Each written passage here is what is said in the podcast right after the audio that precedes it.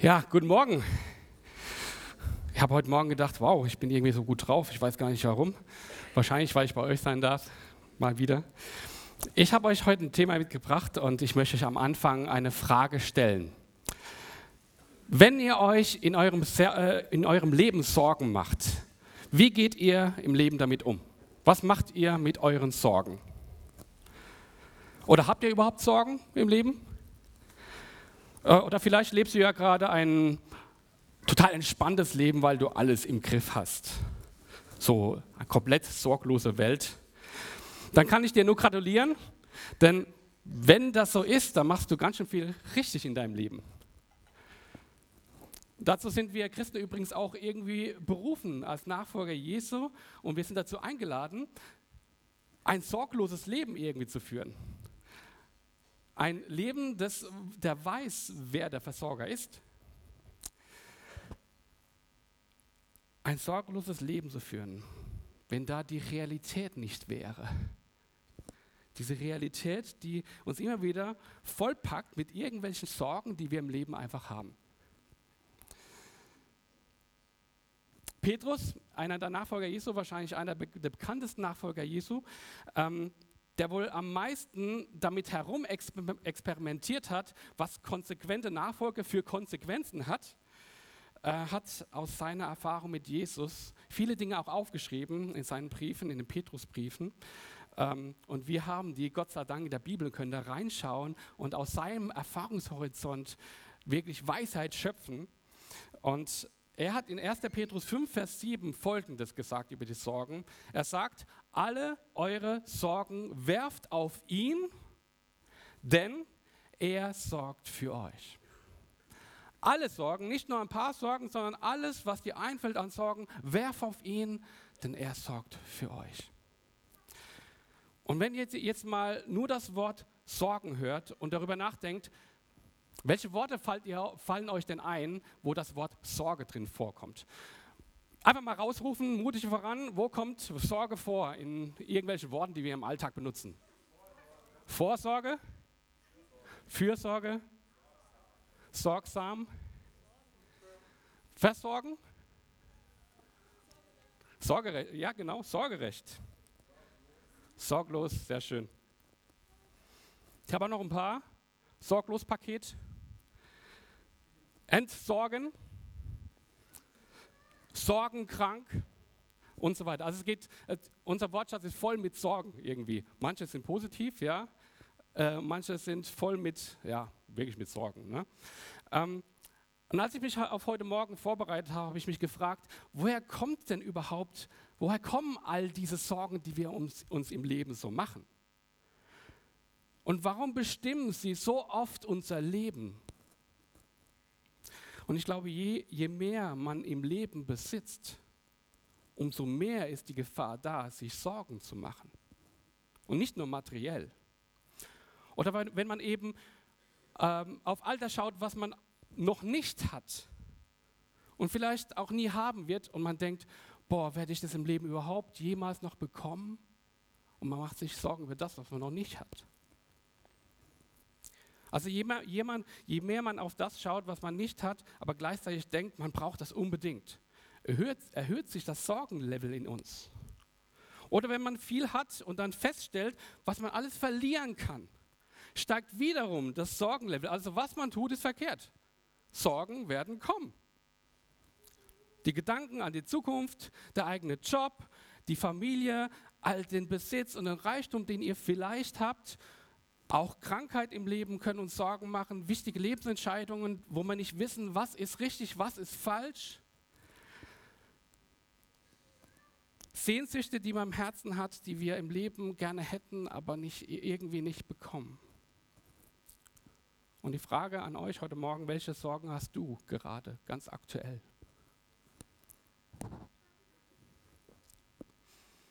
Woher kommen diese Sorgen? Was sind die Grundlagen dafür? Woran sind sie gekoppelt? Ich glaube, da hilft es, dass wir immer wieder darüber nachdenken, wer in all dem, worüber wir uns jemals im Leben Sorgen machen können, eigentlich unser Versorger ist. Wenn wir nämlich die, den Anfang der Bibel anschauen, wenn wir mal die Bibel ganz nach vorne scrollen, sagt man ja heutzutage, ne? Dann stellen wir schnell fest, wie Gott in der Schöpfung den Menschen absolut überschwänglich versorgt. Das Paradies, in dem Adam und Eva gelebt haben, war voll. Voll von allem, was wir wirklich brauchen im Leben. Alles war da, was der Mensch brauchte. Bis hin zu der wunderschönsten Liebe, die man sich jemals vorstellen kann. Und zwar die Liebe zwischen Gott und dem Menschen, der miteinander verbunden war. Wonach sich der Mensch heute zutiefst sehnt und nicht bekommt. Und überall sucht und nicht findet.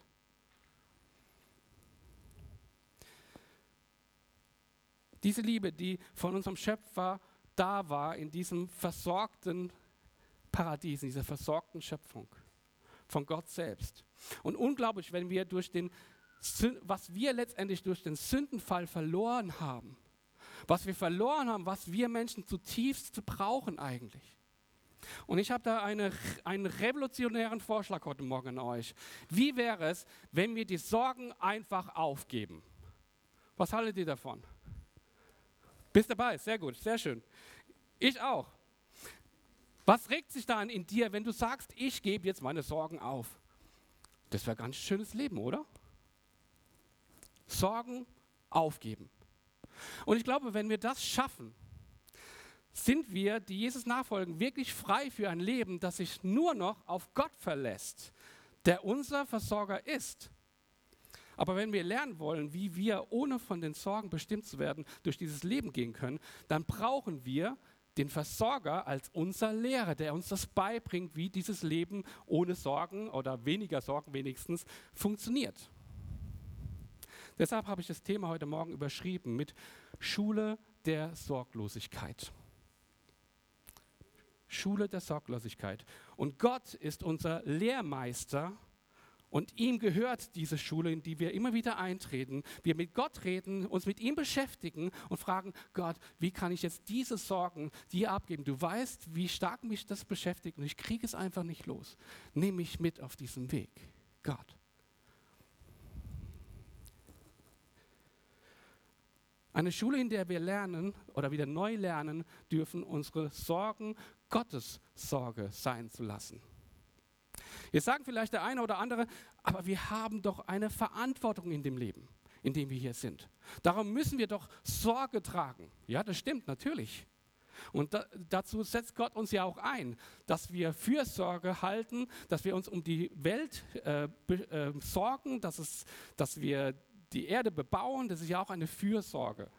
Natürlich, Gott setzt uns dazu ein. Aber das können wir anders angehen, weil wir bereits verstanden haben, hoffentlich, dass er in allen Bereichen unseres Lebens bereits unser Versorger ist, weil alles von ihm kommt. Weil wir, unser, weil, uns, weil wir unseren Versorger kennen, der uns versorgt, dürfen wir lernen, in guter Weise dafür zu sorgen, äh, Sorge zu, zu tragen, wofür uns Gott einsetzt. So dreimal Sorgen in einem Satz, das ist ein bisschen holprig. Wir dürfen sorgen und zwar in seinem Auftrag, in dem Auftrag Gottes. Und ich möchte euch jetzt noch mit, möchte euch mit hineinnehmen in eine Geschichte von einem Mann, einen Mann vorstellen, der sich auch viele Sorgen gemacht hat. Auch wenn wir den Text gleich lesen, stellen wir fest, dass er, ähm, dass da das Wort des Sorgen gar nicht drin vorkommt. Und doch sprüht es geradezu, wie sorgenvoll dieser Mann war. Er hat es nicht selbst persönlich deutlich ausgesprochen und doch ist es voll mit einer Sehnsucht in ihm. Und vielleicht nicht unbedingt die Sorgen, die wir uns heutzutage machen in unserem Leben. Aber für die Zeit damals war das wirklich eine, ein wichtiges Thema, das diesen Mann beschäftigt hat. Aber lesen wir mal diese Stelle in 1. Mose 15, Vers 1 bis 6. Dort heißt es, einige Zeit danach erging das Wort des Herrn an Abraham und er empfing eine Offenbarung. Der Herr sagte zu ihm, hab keine Angst, Abraham, ich bin dein Schutz. Du sollst reich belohnt werden. Herr mein Gott, erwiderte Abraham, womit willst du mich denn belohnen? Ich sterbe ohne Kinder und meine, mein Besitz erbt Eliezer aus Damaskus. Weiter sagte Abraham, sieh doch, du hast mir keine Kinder gegeben und mein eigener Sklave wird mich beerben. Da erging an Abraham das Wort des Herrn. Nein, nicht Eliezer wird dich beerben. Du wirst einen Sohn bekommen, der soll dein Erbe sein. Und der Herr führte Abraham aus dem Zelt und sagte, sieh hinauf zu den Sternen am Himmel, kannst du sie zählen? So unzählbar werden deine Nachkommen sein, äh, werden deine Nachkommen sein.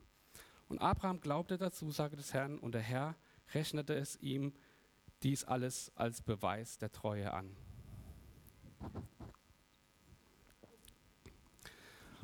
Was für eine krasse Begegnung von Gott und Abraham. Wie hättet ihr darauf reagiert? Wenn ihr so eine Gottesbegegnung gehabt hättet. Vielleicht habt ihr so, sowas schon mal erlebt, wo Gott zu euch ganz klar spricht. Und diese Klarstellung von Gott finde ich so sehr beeindruckend. Gott macht ganz klar, ich bin dein Schutz. Niemand sonst kann dich wirklich schützen, außer ich. Ich bin dein Versorger auch in dem Bereich. Nur ich. Das hat einen Grund, warum Gott es an dem Punkt sagt. Wenn wir uns die Vorgeschichte anschauen, dann sehen wir, dass kurz vorher Abraham gerade ein, eine große Belohnung, die ihm angeboten wurde, abgelehnt hat. Und zwar von dem König Sodom. Er hat sich mit Sodom, äh, König Sodom äh, vereinigt, zusammengeschlossen, um gegen ähm, andere zu kämpfen und haben, hat gewonnen. Und der König von Sodom wollte das belohnen und hat gesagt, ich möchte dich reich beschenken. Und Abraham sagt, nein, das möchte ich nicht. Ich möchte nichts von dir. Und dann wendet sich Gott ihm zu und macht ihm klar, ich bin dein Lohn, ich bin dein Schutz. Vorher abgelehnt und Gott sagt jetzt, gut gemacht, denn ich bin das für dich. Was dieser König dir geben könnte, ob Schutz oder ob Reichtum, ist nichts gegen das, was ich dir geben werde. Gott verspricht Abraham, dass er ihn wirklich reich belohnt. Und übrigens, ich werde dich reich belohnen, heißt es im Text. Ich werde dich reich belohnen. Aber was war denn damals wirklich wertvoll? Also wenn wir das Leben von Abraham anschauen, der Situation, wo er jetzt ist, wissen wir eigentlich, dass er schon reich ist. Der hat schon alles. Alles, was man sich so vorstellen kann an Reichtümern. Was war wirklich ein richtiger Lohn für Abraham? Und Abraham reagiert nämlich nicht so positiv auf diese Ansage von Gott. Er reagiert darauf sehr frustriert. Und dann packt er es aus. Er sagt, was ihm so weh tut im Leben seine tiefste Sorge. Und er fragt Gott, was willst du mir noch in diesem Leben geben? Du hast mir sogar verwehrt, das Wertvollste im Leben zu geben, und zwar Kinder. Mit eigenen Worten formuliert. Was, was für eine seltsame Definition von Lohn, oder? Eine seltsame Definition von Lohn, wenn man es mit den Augen eines Menschen aus dem 21. Jahrhundert anschaut. Es Beweis. Kinder sind so toll. ja? Ihr seid eine sehr kinderreiche Gemeinde. Ich finde es immer wieder beeindruckend, wenn ich mit Sam im Gespräch bin, wie viel Segnung er in diesem Jahr, dieser Zeit hatte, wo er hier schon Pastor ist. Ja? Ihr habt so viel Segen, wisst ihr das? In Gottes Augen ist das heute wie damals immer noch so, dass das Leben und somit gerade auch Kinder das Wertvollste ist, was man im Leben jemals haben kann. Denn eins steht fest, Leben schafft Gott am liebsten. Leben ist das Wichtigste, was Gott jemals erschaffen hat. Gerade als Gegenüber zu Gott sind auch unsere Nachkommen das Wertvollste, was es im Leben überhaupt geben kann. Kinder galten in der damaligen Zeit, in der damaligen Gesellschaft übrigens als Segen Gottes. Das ist ein Wert, den wir in unserer heutigen Gesellschaft in dieser Klarheit auf jeden Fall nicht mehr haben. Wo wir verloren haben. Und gleichzeitig wünsche ich mir, dass diese Klarheit für unsere Zeit und Kultur wieder neu gelebt und erkannt wird und sichtbar wird. Dass Kinder zu 100 Prozent Segen Gottes ist. Und Abraham, Abraham stellt fest, hier, Was bringt mir all der Reichtum? Und wenn Gott noch mehr Lohn geben würde, wenn ich keine Kinder, keinen Segen habe und den Reichtum an sie vererben könnte? Was bringt man das alles noch? Und ich finde es echt mutig, so zu reden mit Gott, wenn er gerade sagt, hey, ich will dich noch reich belohnen. Persönliches Gespräch mit Gott, wer hat es schon? Ja, in der Weise. Und Abraham sagt ihm mal seine Meinung. Ja, sehr mutig, gerade bei so einer Begegnung mit Gott, die auf keinen Fall alltäglich war und die ihm mit Sicherheit durch Mark und Bein gegangen ist.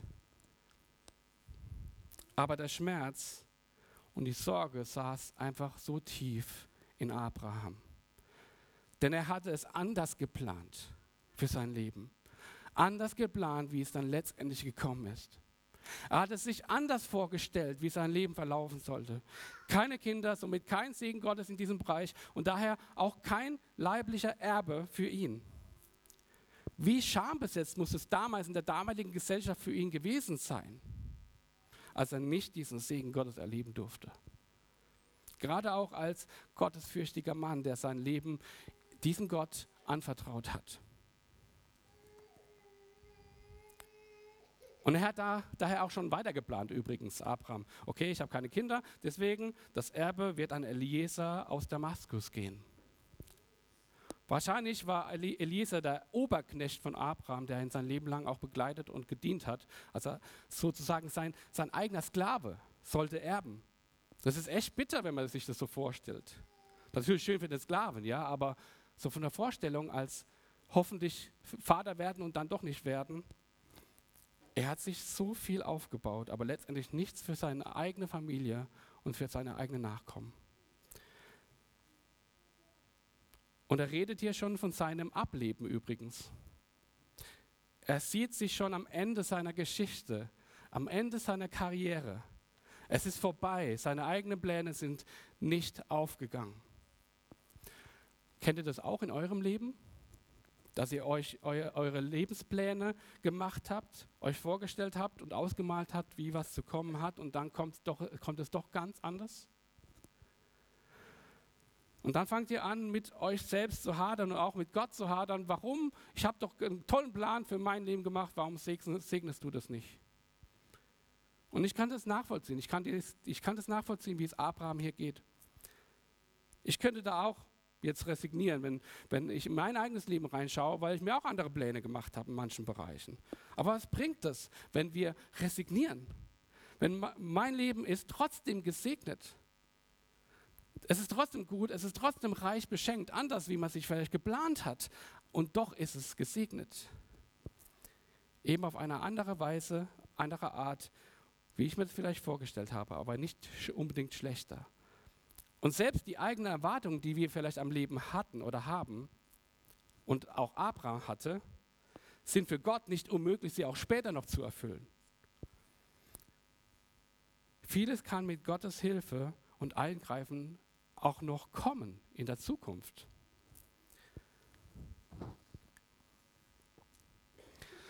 Dieses Sorgenpaket von Abraham, Abraham war auf jeden Fall riesig und seine Blutslinie endet letztendlich hier, müssen wir uns mal vorstellen, wenn nicht noch ein Wunder geschieht. Und übrigens, oft ist es so, dass dort, wo die Menschenpläne aufhören, Gottes Plan endlich anfangen kann. Vielleicht habt ihr es auch schon mal erlebt. Ich habe das erlebt. Sonst wäre ich heute nicht hier. Vielleicht müssen wir immer mal wieder aufhören zu planen, um Gott den Raum zu geben, etwas in uns zu schaffen, etwas in uns vorzubereiten, einen Weg, den wir dann gehen können mit seiner Hilfe. Und zwar für uns, einen Weg für uns. Und so ist übrigens auch hier. Gott, ist, Gott hat Neuigkeiten für Abraham. Nachdem er sich bei Gott ausgeweint hatte und Gott hört unser Schreien, Gott sei Dank, und Gott ihm das Wunder ankündigt, du wirst einen Sohn bekommen, der dein Erbe sein wird, schnappt ihn Gott, führt ihn raus vor die Tür. Draußen war die Sonne schon untergegangen, es war schon dunkel und sagt zu ihm, mein lieber Abraham, schau jetzt mal nach oben. Ich habe jetzt eine Aufgabe für dich. Bitte zähl mal die Sterne. Ich weiß habt ihr schon mal gemacht? Sterne gezählt? Versucht? Okay, wahrscheinlich hat Abraham gesagt, okay, ich probiere es mal. Und äh, guckt nach oben und sagt, eins, zwei, drei, vier, fünf, sechs. Und bei 50 hat er gesagt, ah Mist, verzählt, wieder von vorne angefangen. Ich weiß es nicht, ja. Ähm, und nachdem er aufgegeben hatte, weil es nicht möglich war, ich meine, damals war, die, war, der Himmel noch nicht so lichtverschmutzt wie in unserer Gesellschaft heute, ja, äh, wo wir alles beleuchten, da kommt noch viel mehr Sterne sehen. Als er endlich aufgehört hat zu zählen, fragt Gott vielleicht so auf die Art, und wie viel waren es denn? Was hast du denn gezählt? Wie, du hast es nicht geschafft? mein lieber Abraham, Abraham, so unzählbar wie die Sterne am Himmel sind, werde auch ich, werde auch deine Nachkommen sein. So unzählbar wie die Sterne am Himmel werden deine Nachkommen sein. Und das müssen wir uns mal vorstellen. Gott sagt das hier zu einem alten, alt gewordenen Mann, einem kinderlosen Mann mit 99 Jahren. Und dann könnt ihr euch vorstellen, dass seine Frau auch nicht mehr die jüngste war. Die, es heißt auch, dass die Frau nicht mehr im gebärfähigen Alter war. Wie unglaubwürdig ist das, was hier Gott zu Abraham sagt? So eine Zusage hat Abraham übrigens schon vorher schon mal gehabt. Wenn wir in 1. Mose äh, 13, Vers 6 reinschauen, da waren ihm Nachkommen angekündigt, so viele wie der Staub auf der Erde. Und Gott bestätigt hier eigentlich nur noch das, was er ihm schon vor Jahren schon mal angekündigt hat. Und trotzdem können wir doch den Unmut, oder vielleicht deswegen erst recht, weil er hatte ja eigentlich die, die Zusage von Gott vorher schon bekommen, da können wir doch den Unmut verstehen von Abraham, den er hier hatte. Die Zeit läuft gnadenlos ab. Aber was macht Abraham hier? Bleibt er in seinem Sorgengefängnis? Ein Sorgengefängnis, das er sich selbst vorher schon aufgebaut hat? Nein. Und deshalb ist Abraham der, der er ist. Es heißt hier, Abraham glaubte der Zusage des Herrn. Er glaubte der Zusage des Herrn. Wer hätte das von uns geglaubt? Ganz ehrlich. Stell dir vor, du bist über 70, hast keine Kinder und Gott sagt zu dir, du wirst Nachkommen haben wie die Sterne am Himmel und wie der Staub auf der Erde. Ja klar, Gott. Ich bin doch schon in der Rente. Damals gab es keine Rente übrigens. Und wie willst du das machen? In meinem Alter. Aber Abraham glaubte Gott. Gott sieht die Treue von Abraham, auch nach diesem langen Warten, und er rechnete es ihm hoch an. Es heißt in der Elberfelder Übersetzung, und er rechnete es ihm als Gerechtigkeit an. Wir können sagen, wer Gott glaubt, lebt in der Gerechtigkeit. Wer Gott glaubt, der lebt in Gerechtigkeit. Hör auf, deine Pläne zu schmieden in der Hoffnung, dass Gott sie segnet und glaube an Gottes Pläne für dich. Was lernen wir in der Schule der, Gerecht der Sorglosigkeit? Der Gerechtigkeit ist auch eine gute Schule. Ähm, was lernen wir in der Schule der Sorglosigkeit heute Morgen? Wir durchbrechen unseres, unser Sorgengefängnis, indem wir Gottes Zusagen glauben. Wir geben Gott Recht. Wir glauben. Unser Starttext in 1. Petrus 5, Vers 7 auf uns abgewandelt könnte ungefähr so heißen. Wir, wir alle, wir werfen all unsere Sorgen auf ihn, denn er sorgt für uns. Lernen, einüben, leben. Das ist die, dieses, dieses, diese Schule, in der wir stecken, jeden Tag neu. Die Lebensschule der Nachfolge Jesu geht weiter, jeden Tag. Aber es ist so gut, wenn wir auch konkrete Schritte der Sorglosigkeit gehen und nicht nur theoretisch wissen, dass das ja funktionieren könnte. Die Reaktion von Abraham in unserer Geschichte ist in meiner Wahrnehmung echt beeindruckend. Denn kinderlos und unzählige Nachkommen ist ein großer Unterschied. Und auch seine Haltung zu Gottes Reden hat Konsequenzen für ihn. Denn der Herr rechnet es ihm als Beweis für seine Treue. Da kann man wirklich sagen, Hashtag kein Raum für Sorgen. Okay? Hashtag kein Raum für Sorgen. Und wisst ihr alle, wer dieser kinderlose Abraham ist? Was er mit uns allen hier in diesem Raum zu tun hat?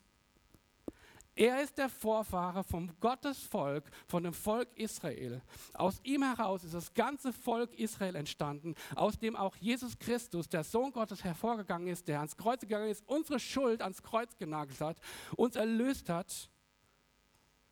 Und der Grund ist, dass du heute hier in diesem Raum bist. Ich möchte euch fragen, wie ist es mit den Sternen am Himmel und dem, dem Staub am Meer? Hat sich das erfüllt? Was so ein kleines Abgeben von Vertrauen an Gott für Auswirkungen auf die Weltgeschichte haben kann, sehen wir genau hier. Also kann man wirklich sagen, dass er Nachkomme wie Sterne am Himmel und Staub auf der Erde bekommen hat, oder? Und dieses Vertrauen von Abraham ist der Grund dafür, dass wir heute hier sein und einen Gottesdienst feiern können. Auf, auf den Versorger vertrauen lohnt sich scheinbar immer konkrete Schritte mit Gott gehen. Im Glauben an seine Worte und Vertrauen in ihn hat immense Konsequenzen. Auch wenn man sie vielleicht zu dem Zeitpunkt noch nicht sehen kann. Und Abraham konnte es noch nicht sehen, im wahrsten Sinne des Wortes. Und das konnte Abraham dann erleben, diese Versorgung von diesem Gott. Gott steht zu seinen Zusagen. Er ist treu. Und er re reagiert auch auf unsere Verhalten ihm gegenüber. Und Abraham wurde später übrigens Abraham genannt und zu diesem Vater des Volkes Israels und hat die Weltgeschichte geschrieben, weil er Gott vertraut hat. Ich möchte euch einladen, dass ihr all eure Sorgen auf ihn werft, weil er für uns sorgt. Amen.